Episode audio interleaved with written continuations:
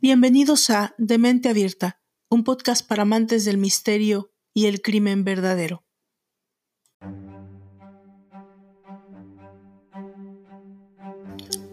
Que una persona le quite la vida a otra es algo frecuente en nuestra sociedad actual, pero que una madre asesine a sus hijos es un fenómeno sociopático, poco frecuente, mal estudiado y no con muchos reportes en el ámbito forense mundial.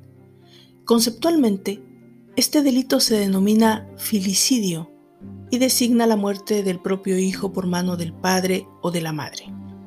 El filicidio genera en la sociedad mundial un profundo rechazo y como consecuencia es duramente sancionado, ya que en muchos aspectos implica la ruptura abrupta de la norma social como la protección y el cuidado de los hijos por parte de sus progenitores y más específicamente por su madre. El término filicidio, de latín filus, hijo, y sidium, side, matar, está definido como muerte dada por un padre o una madre a su hijo. Se cataloga como neonaticidio la muerte de un hijo en las primeras 24 horas e infanticidio cuando el hijo tiene entre un día y un año. En general, filicidio queda reservado para niños con rasgos de edades entre 1 y 18 años, subdividiéndose en tipo temprano, cuando incluye las edades de 1 a 12 años, y tipo tardío, con más de 13 años.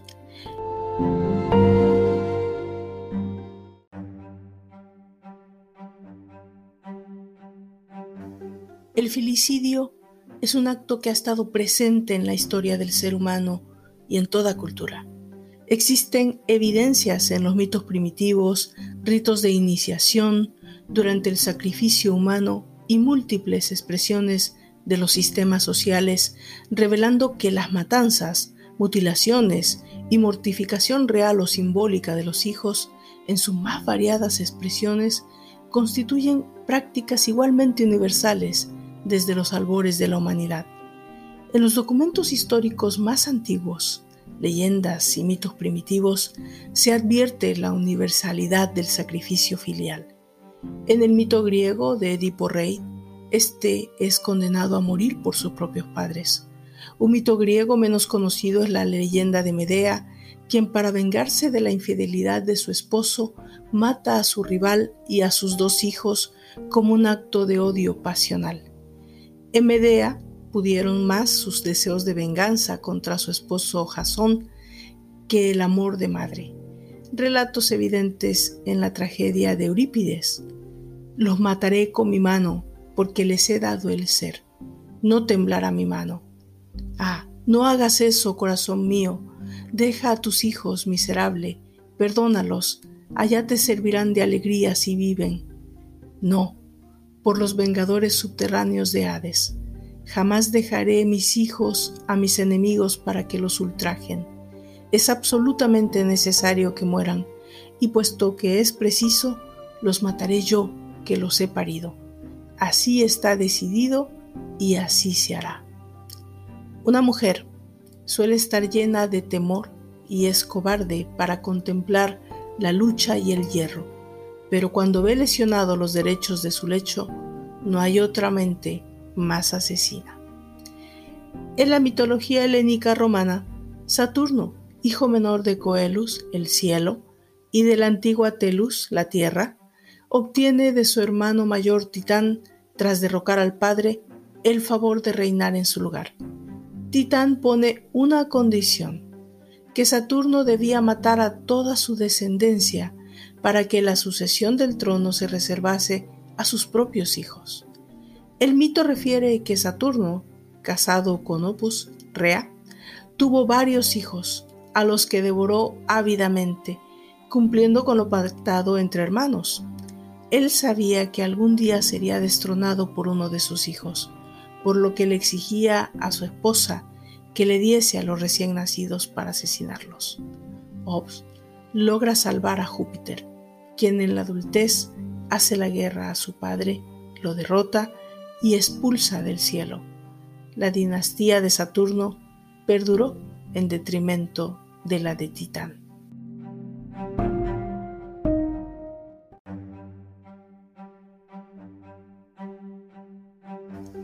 Desde épocas remotas, el asesinato de los hijos ha sucedido como parte de ritos primitivos donde se ofrecía la vida de un hijo a un determinado dios, pasando por modalidades más atenuadas de filicidio como la mutilación parcial de los genitales, que es circuncisión, con pretextos religiosos. En Roma, el patriarca familiar podía decidir si el niño era conservado y criado o dejarlo expuesto a la muerte. En las doce tablas de la ley romana obligaban a éste a dejar morir al hijo, visiblemente deforme. Aunque el infanticidio se convirtió en delito en la ley romana en el año 374 después de Cristo, los infanticidas raramente eran juzgados. Una práctica descrita en los textos romanos anteriormente mencionado era untar el seno de la madre con residuos de opio y así el bebé lactante moría sin causa externa aparente. Variados han sido los crímenes de esta índole que han dejado su huella sangrienta en la historia, como fue la estela de terror que dejó tras su paso Gesche Martin Tim, conocida popularmente como el ángel de la muerte de Bremen, alemana asesina en serie que entre 1813 y 1827 asesinó con arsénico a 15 personas, todas familiares y amigos cercanos, entre los que se encontraban sus dos padres, hermano y tres de sus hijos. De repercusión internacional fue el caso de Francisca Rojas de Caravaggio, tradicionalmente considerada en la ciencia criminalística como la primera persona en el mundo condenada por la evidencia confirmada de sus propias huellas digitales. El 29 de junio de 1892, Rojas, de 27 años de edad, asesinó brutalmente a sus dos hijos de 6 y 4 años en la entonces pequeña localidad balnearia bonaerense de Necochea, en la República Argentina.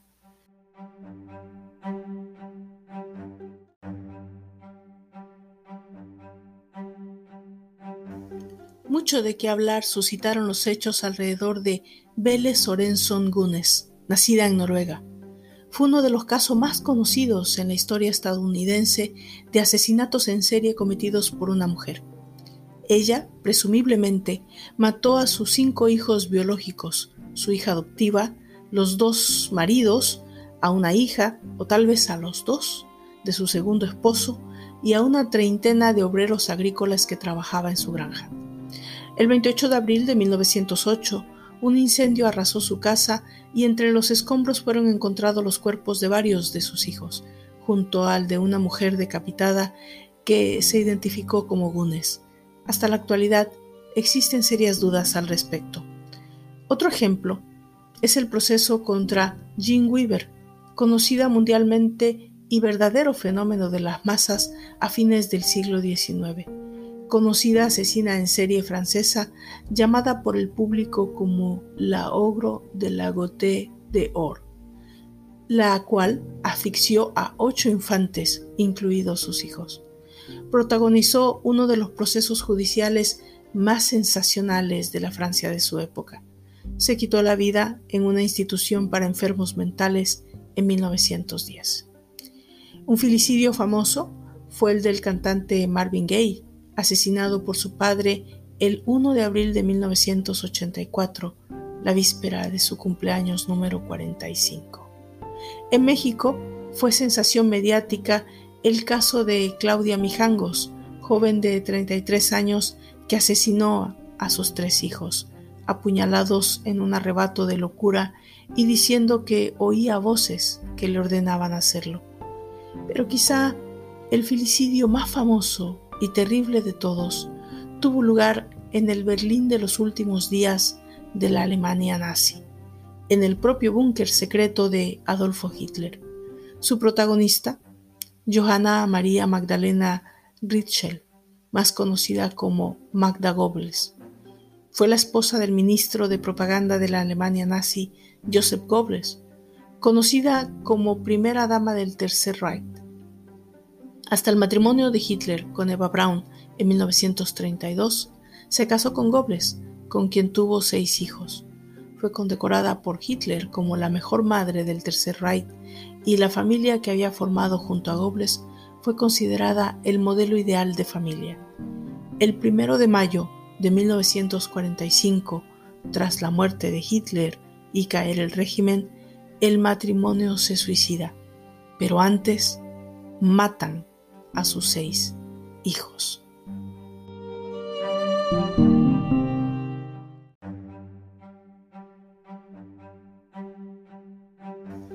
El caso del que hoy nos ocuparemos tiene que ver con el asesinato no resuelto de Kaylee Anthony, ocurrido en el 2008 y cuya historia sigue ocasionando furor, indignación y toda clase de sentimientos encontrados debido a las circunstancias que rodearon su muerte y las razones que llevaron a la madre Casey Anthony a convertirse en una de las mujeres más odiadas de Norteamérica y el mundo. Un caso que puede volarle la mente a cualquier persona que analice y se documente a fondo, porque con cada pulso de información surgen dudas, opiniones y sentimientos encontrados, y por supuesto una infinita cadena de contradicciones que simplemente convergieron en uno de los casos más increíbles que ha visto la justicia norteamericana en las últimas décadas. Esta es la historia de Casey Anthony y el asesinato de Kaylee Marie Anthony. Yo soy Valdra Torres, bienvenidos a su nueva dosis de morbo. Esto es De Mente Abierta, un podcast para amantes del misterio y el crimen verdadero. Comenzamos.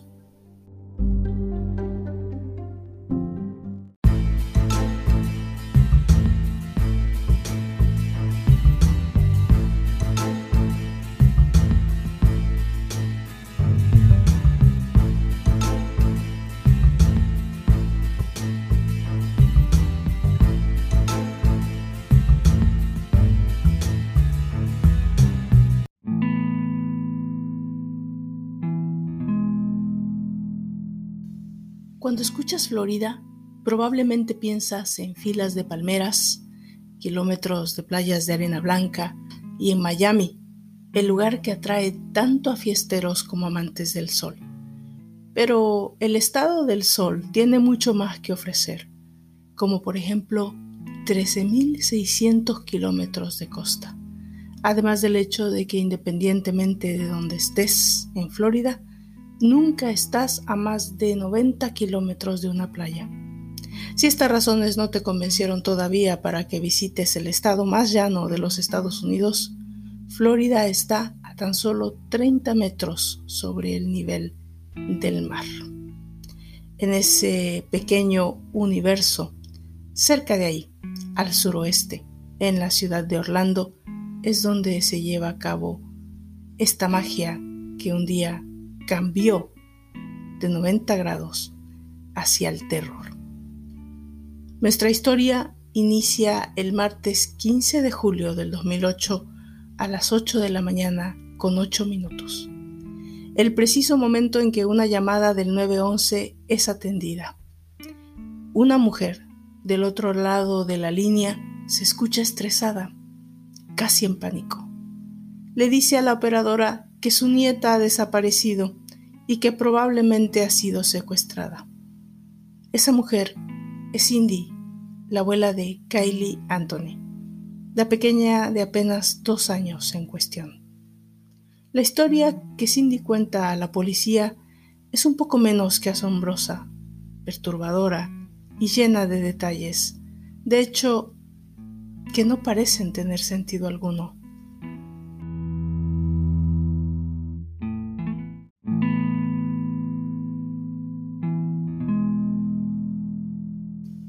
En el año 2005, con solamente 19 años, la joven Casey Anthony quedó embarazada. Sus padres se enteraron de su estado cuando el embarazo ya llevaba seis meses de gestación. Si bien ellos veían su aspecto un poco dejado y notaban su aumento de peso, eligieron la discreción. No preguntaron nada. Fue el hermano de Casey, Lee Anthony, quien la confrontó y le hizo decir la verdad, Casey confesó que estaba esperando un bebé, pero no dijo quién era el padre. George y Cindy, preocupados por la salud de su hija, no la presionaron y se dedicaron a cuidarla. Durante ese periodo, Nancy y George pasaban una crisis matrimonial y decidieron separarse. Kelly Marie Anthony nace el 9 de agosto del año 2009 en la hermosa ciudad de Orlando, Florida. A todos los efectos y según declaraciones de testigos cercanos a la familia, la pequeña tenía una vida feliz y normal. Le gustaba nadar. La relación con sus abuelos, quien poco después de su nacimiento decidieron volver a vivir juntos y cuidar de su nieta, era, por supuesto, lo más cercana y amorosa posible. Según declaraciones de Cindy, la noche del 15 de junio todo parecía normal. Ella había llevado a su nieta a visitar a su padre, quien vivía en un asilo o estancia para personas mayores. Cuando llegaron a casa luego de una plática con Casey, ambas llevaron a la pequeña a la cama a descansar. A la mañana siguiente, ella salió muy temprano a trabajar. George se habría encargado de desayunar con Casey y Kaylee, quienes salieron de casa después de eso. Ese mismo día, el martes 16 de junio, Casey le envía un mensaje a su madre diciéndole que ella trabajaría hasta tarde y que la pequeña Kaylee se quedaría en casa de su niñera. Aquí mm, vale la pena aclarar que la niñera de nombre Zenaida Fernández González no era alguien que la familia o los amigos cercanos a Casey conocieran.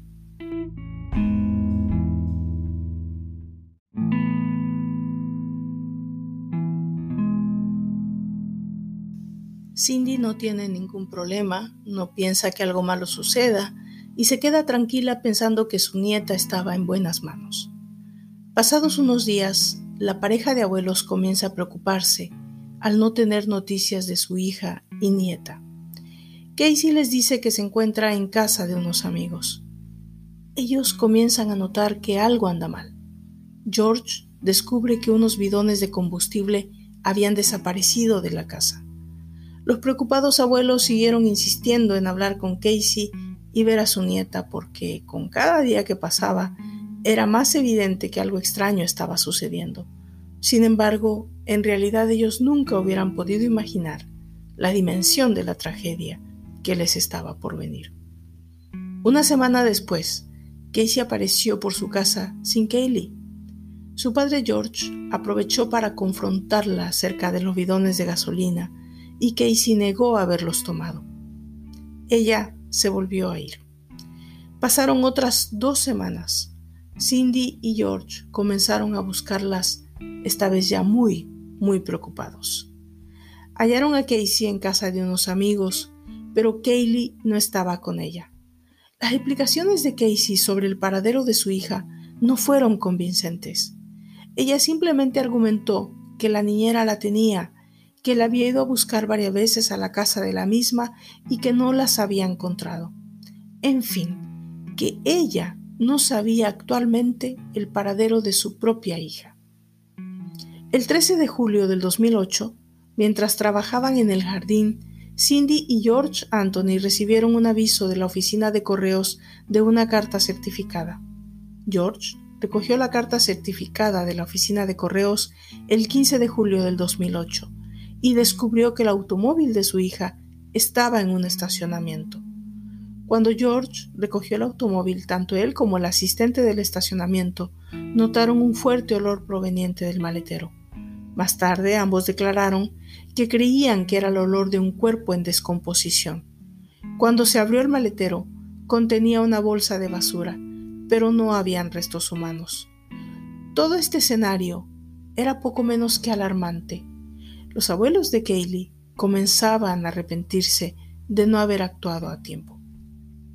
Cindy toma entonces la decisión de llamar al 911 y denunciar la desaparición de Kaylee Marie Anthony. A la pregunta de ¿dónde dice su hija que está la bebé? La respuesta fue que la niñera la tiene desde hace un mes. Mi hija dice que la estuvo buscando. Ya le dije a usted que mi hija hace un mes que no venía a nuestra casa. La encontré recién hoy y no puedo encontrar a mi nieta.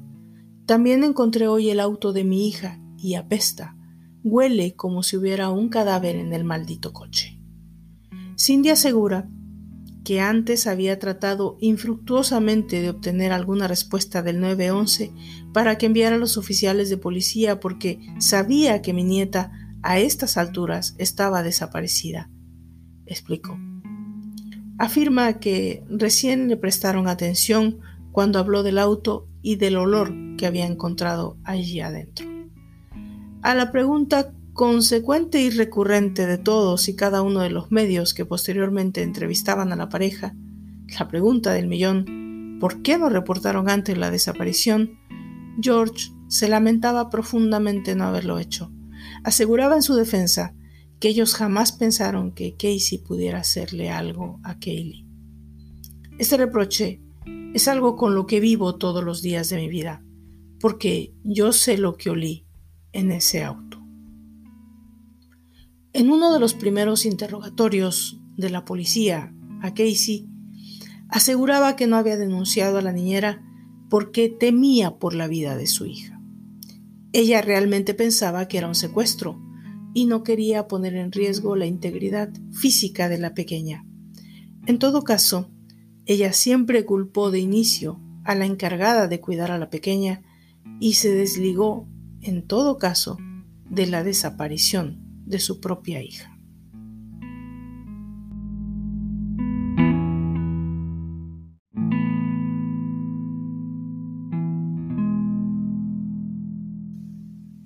Las explicaciones absurdas posibles las daba Casey a la policía. Los investigadores supieron desde el principio que ella mentía. Uno de los principales puntos débiles de este caso radica en el tiempo que tardaron los abuelos de Kaylee en reportar su desaparición. Es un hecho que esos días habrían sido cruciales para determinar su paradero, su posible circunstancia anterior. Todo estaba siendo demasiado bizarro y la incertidumbre se apoderaba de los investigadores, quienes seguían todas las posibles vías de investigación que la misma Casey les daba. Casey también le dijo a la policía que estaba trabajando en Universal Studios, una mentira que le había estado diciendo a sus padres durante años.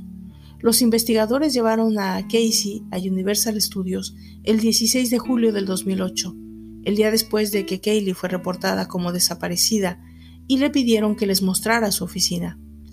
Casey condujo a la policía por un tiempo por las instalaciones antes de admitir que había sido despedida años antes. En cuanto al paradero de la niñera, recuerdan que mencioné en un principio que nadie, absolutamente nadie, ni amigos ni familia conocían personalmente a Zenaida, pues de Zenaida, Sani Fernández González, también se determinó que realmente existía una mujer llamada Zenaida Fernández González, pero que no tenía ningún tipo de relación laboral o de ningún otro tipo con la familia Anthony, de hecho, ni siquiera era niñera.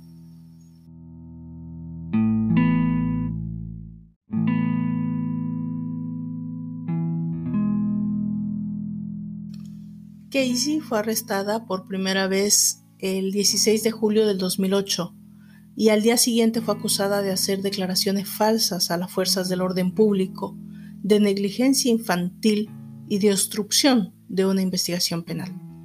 El juez le negó la libertad bajo fianza y dijo que Casey había mostrado un lamentable desprecio por el bienestar de su hija.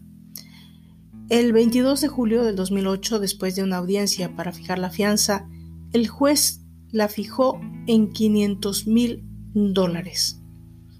El 21 de agosto del 2008, después de un mes de encarcelamiento, fue liberada de la cárcel del condado de Orange después de que el sobrino del encargado de fianzas de California depositara la suya de 500 mil dólares con la esperanza de que cooperara y pudiera dar con el paradero de su pequeña hija, Kaylee. Pero eso no sucedió. Casey siguió negando vehementemente que supiera dónde se encontraba la pequeña. El 13 de agosto del 2008, Roy Kronk, que era lector de contadores, avisó a la policía sobre un objeto sospechoso encontrado en un área boscosa cerca de la residencia de la familia Anthony. En primera instancia, la oficina del sheriff le indicó que llamara a la línea de información, lo cual hizo, sin recibir ninguna llamada de respuesta. El segundo día volvió a llamar a la oficina del sheriff. Finalmente fue recibido por dos policías y les informó que había visto lo que parecía ser una calavera cerca de una bolsa gris. En esa ocasión, el oficial realizó una breve búsqueda y declaró que no vio nada. Finalmente, el 11 de diciembre de 2008, Kronk volvió a llamar a la policía insistiendo en lo que había visto. Buscaron con más detenimiento y encontraron los restos de un niño en una bolsa de basura. Los equipos de investigación recuperaron la cinta adhesiva que colgaba del cabello adherido al cráneo y algunos tejidos que quedaban en él. Durante los siguientes cuatro días se encontraron más huesos en el área boscosa cerca del lugar donde inicialmente se habían descubierto los restos. El 19 de diciembre del 2008, la médico forense Jan Garabaglia en una conferencia de prensa que fue seguida en cadena nacional debido a que este caso ya era ampliamente seguido por los medios, confirmó que los restos encontrados eran los de Kaylee Marie Anthony. La cara de Kaylee estaba cubierta con cinta aislante.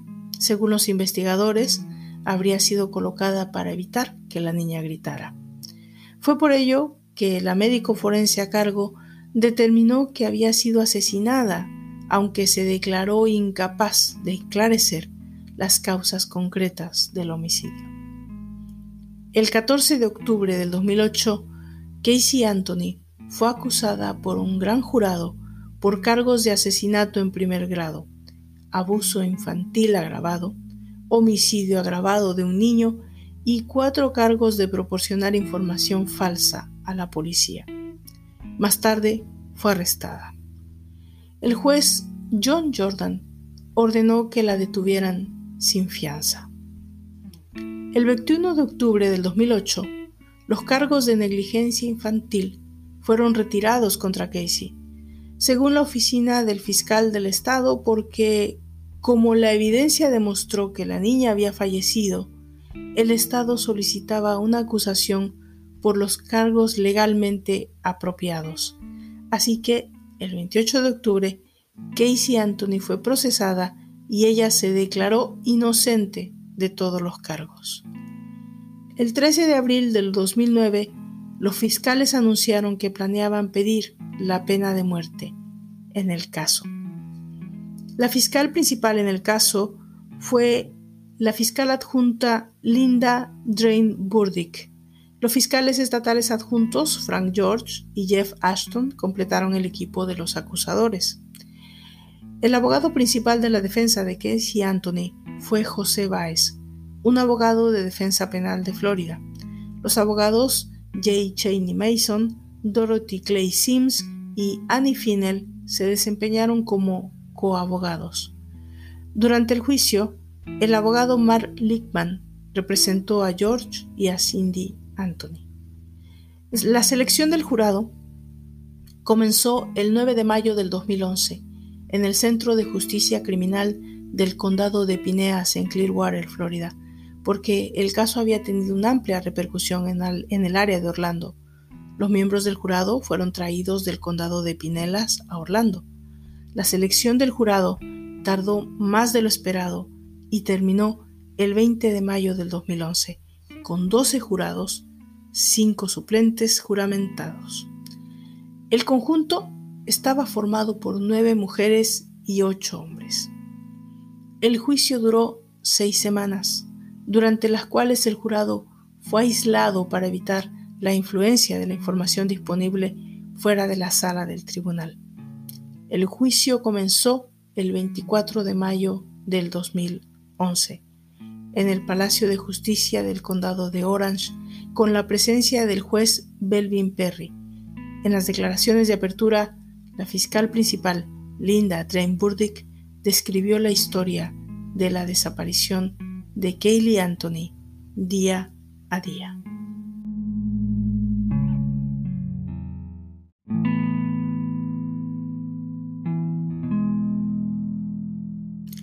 Se presentaron un total de 400 pruebas. Se recuperó un mechón de cabello del maletero del auto de Casey, que era microscópicamente similar al cabello tomado del cepillo de Kaylee. El mechón mostró bandas de raíz, en las cuales las raíces del cabello forman una banda oscura que, después de la muerte, eran consistentes con el cabello de un cadáver. Kronk, quien descubrió los restos, repitió la misma historia básica que había contado a la policía.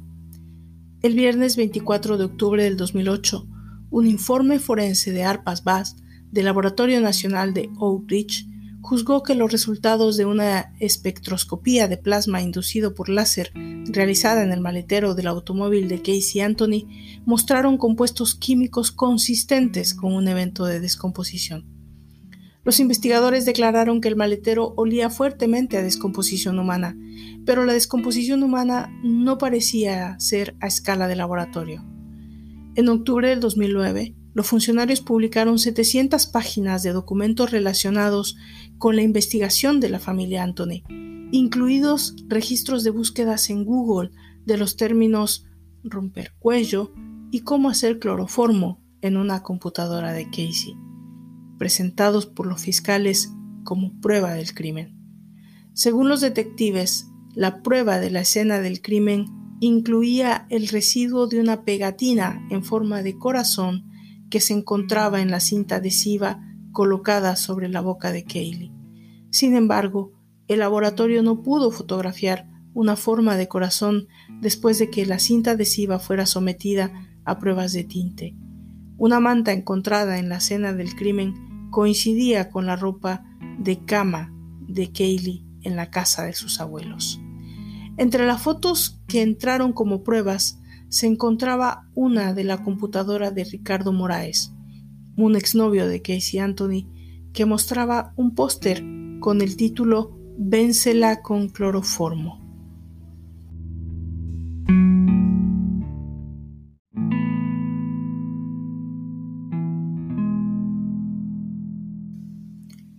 La fiscalía utilizó el software del testigo John Dennis Bradley desarrollado para investigaciones informáticas, para indicar que se habían realizado extensas búsquedas informáticas de la palabra cloroformo, 84 veces para ser exactos, para sugerir que Casey Anthony había planeado cometer el asesinato.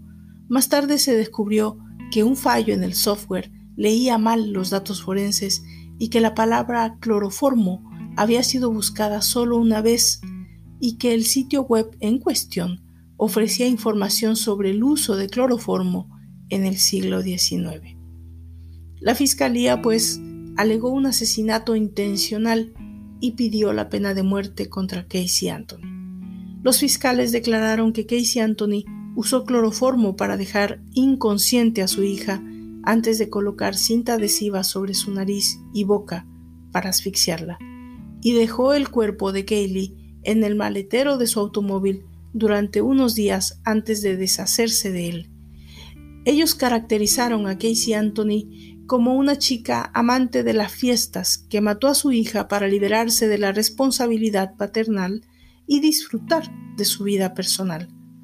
La defensa, por otro lado, dirigida por José Báez, afirmó en declaraciones iniciales que Kaylee se ahogó accidentalmente en la piscina de la familia el 16 de junio del 2008 y que fue encontrada por George Anthony, quien le dijo a Casey que pasaría el resto de su vida en la cárcel por negligencia infantil y luego procedió a encubrir la muerte de Kaylee.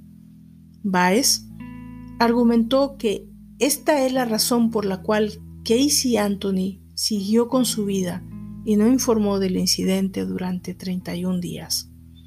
El abogado alegó que Casey tenía el hábito de toda una vida de ocultar su dolor y fingir que nada estaba mal, porque George Anthony había abusado sexualmente de ella desde que tenía ocho años y su hermano Lee también había hecho intentos de agresión hacia ella.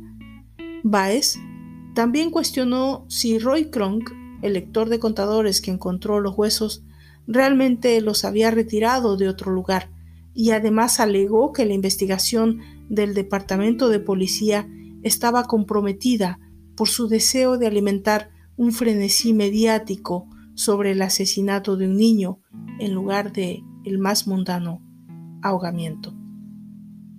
Admitió que Casey había mentido acerca de que había una niñera llamada Zenaida Fernández González, pero le restó importancia a este y todos los hechos de perjurio de su cliente. Los fiscales llamaron a George Anthony como su primer testigo y en respuesta a su pregunta negó haber abusado sexualmente de su hija Casey. George Anthony testificó que no olió nada parecido a la descomposición humana en el auto de Casey cuando ella lo visitó el 24 de junio, pero sí olió algo similar a la descomposición humana cuando recogió el auto el 15 de julio. Cindy Anthony testificó que su comentario al 911 eh, que el auto de Casey olía como si hubiera muerto en él fue solo una figura retórica. Baez le preguntó a un analista del FBI sobre la prueba de paternidad que realizó el FBI para ver si Lee era el padre de Kaylee. La analista dijo al jurado que la prueba había resultado negativa. Con respecto a una foto eh, en la computadora de Ricardo Moraes, el exnovio de Casey Anthony, que mostraba un póster con el título Vénsela con cloroformo, Moraes dijo que la foto estaba en su página de MySpace y que nunca había hablado de cloroformo con Casey Anthony o buscando la palabra cloroformo en su computadora.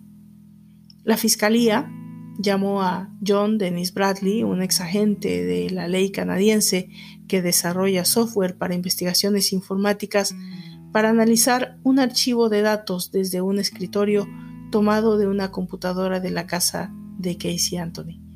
Bradley dijo que pudo usar un programa para recuperar búsquedas eliminadas del 17 y del 21 de marzo del 2008 y que alguien buscó en el sitio web cspot.com cloroformo 84 veces.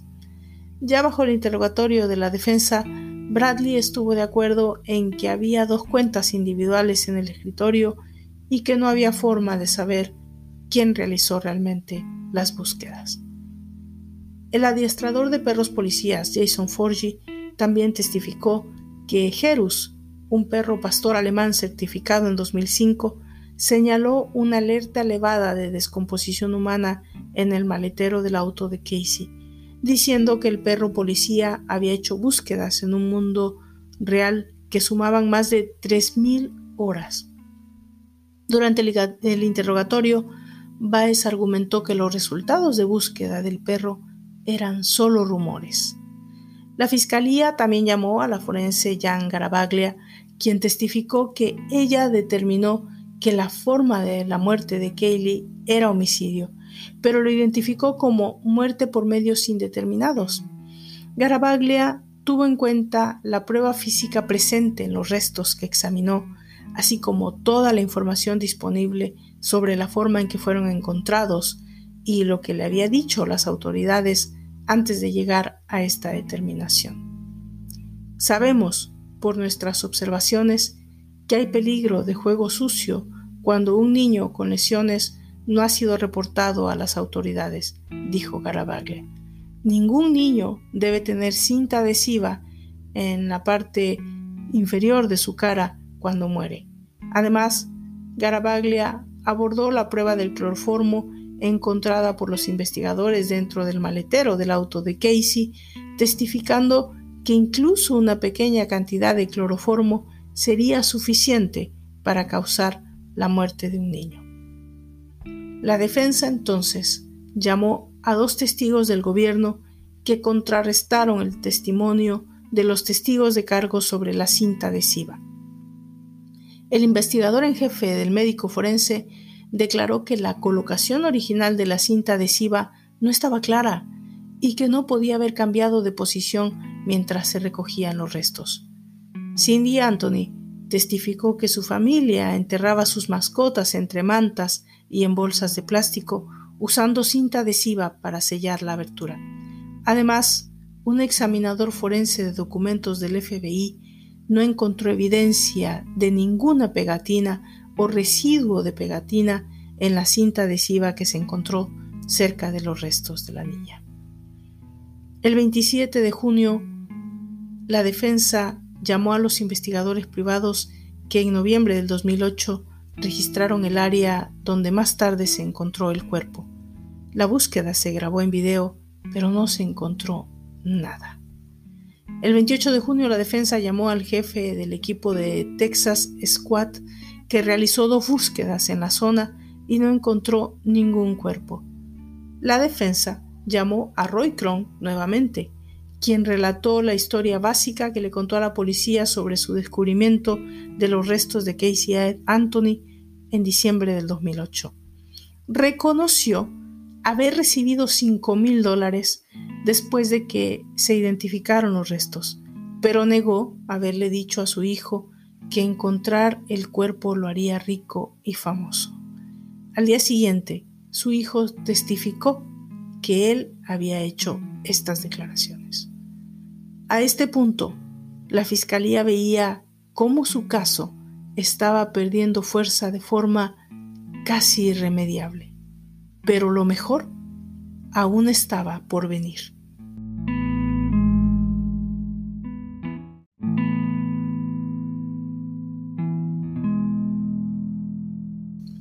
El 30 de junio, la defensa llamó a Crystal Holloway, una voluntaria en la búsqueda de Kaylee, quien declaró que había tenido una aventura con George Anthony y que éste había estado en su casa y le había enviado un mensaje de texto. Solo pienso en ti, yo te necesito en mi vida. También le dijo a la defensa que George Anthony le había dicho que la muerte de Kaylee fue un accidente que se descontroló.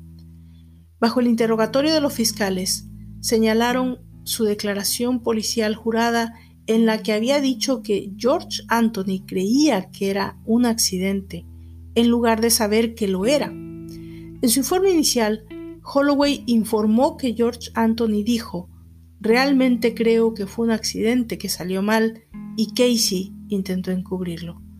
Durante el interrogatorio, Vice le preguntó a Holloway si George Anthony le había dicho que Kaylee había muerto mientras declaraba públicamente que estaba desaparecida, a lo que ella respondió que sí. En su testimonio anterior, George Anthony negó la aventura con Holloway y dijo que la visitó solo porque estaba enferma. Dijo que envió el mensaje de texto porque necesitaba a todos los que habían ayudado. Después del testimonio de Holloway, el juez Perry le dijo al jurado que podría usarse para acusar la credibilidad de George Anthony, pero que no era una prueba de cómo murió Kaylee o evidencia de la culpabilidad o inocencia de Casey.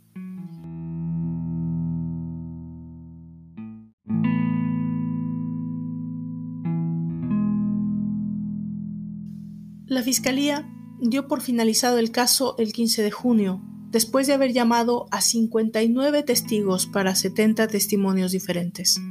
La defensa finalizó el caso el 30 de junio, después de haber llamado a 47 testigos para 63 testimonios diferentes. Casey Anthony no testificó. Los argumentos de cierre se escucharon el 3 y el 4 de julio respectivamente. Jeff Ashton, por la Fiscalía, le dijo al jurado, cuando tienes un hijo, ese hijo se convierte en tu vida. Este caso trata sobre el choque entre esa responsabilidad y las expectativas que conlleva, y la vida que Casey Anthony quería tener. Describió el caso del condado contra Casey mencionando muchas mentiras a sus padres y a otros, el olor en el maletero de su auto identificado por varios testigos, incluido su propio padre, como el olor de la descomposición humana, y los artículos encontrados en el esqueleto de Kaylee en diciembre del 2008. Hizo hincapié en cómo Casey mantenía sus mentiras hasta que ya no podía mantenerse, y luego la reemplazaba con otra mentira, usando como ejemplo a Zenaida, la niñera. Antes de cerrar los argumentos, el juez Perry dictaminó que la defensa podría argumentar que se produjo un ahogamiento debido a conclusiones razonables ayudadas por el testimonio de testigos, pero que no estaba permitido argumentar abuso sexual ya que no había nada que respaldara la afirmación que George abusó sexualmente de su hija Casey. Baez comenzó afirmando que había contradicciones en las pruebas forenses de la fiscalía, diciendo que se basaban en una fantasía. Le dijo al jurado que la fiscalía quería que vieran manchas e insectos que realmente no existían, que no había demostrado que las manchas en el maletero del auto de Casey Anthony fueran causadas por el cuerpo en descomposición de Kaylee, en lugar de por la bolsa de basura que se encontró ahí. Agregó que los fiscales trataron de hacer que su cliente pareciera una mentirosa promiscua porque su evidencia era débil. Dijo que el ahogamiento es la única explicación que tiene sentido y mostró al jurado una fotografía de Kaylee abriendo la puerta corrediza de vidrio de la casa ella sola. Hizo hincapié en que no había cerraduras de seguridad para niños en el hogar y que los padres de Casey, George y Cindy testificaron que Kaylee podría salir fácilmente de la casa. Aunque Cindy testificó que Kaylee no podía poner la escalera al costado de la piscina y subir, Baez alegó que Cindy pudo haber dejado la escalera la noche anterior. Ella no admitió haberlo hecho en el testimonio. Dijo, pero ¿Cuánta culpa tendría ella sabiendo que ella fue quien dejó la escalera ese día allí? El abogado defensor José Báez dijo al jurado que su mayor temor era que basaran su veredicto en las emociones, no en la evidencia. La estrategia detrás de todo eso es, si la odias, si crees que es una puta mentirosa, que no es una buena persona, entonces comenzarás a ver esta evidencia bajo una luz diferente, dijo. Yo dije al comienzo de este caso que se trataba de un accidente que se descontroló. Lo que lo hizo único no es lo que sucedió, sino a quién le sucedió. Explicó que el comportamiento de Casey Anthony era el resultado de su disfuncional situación familiar.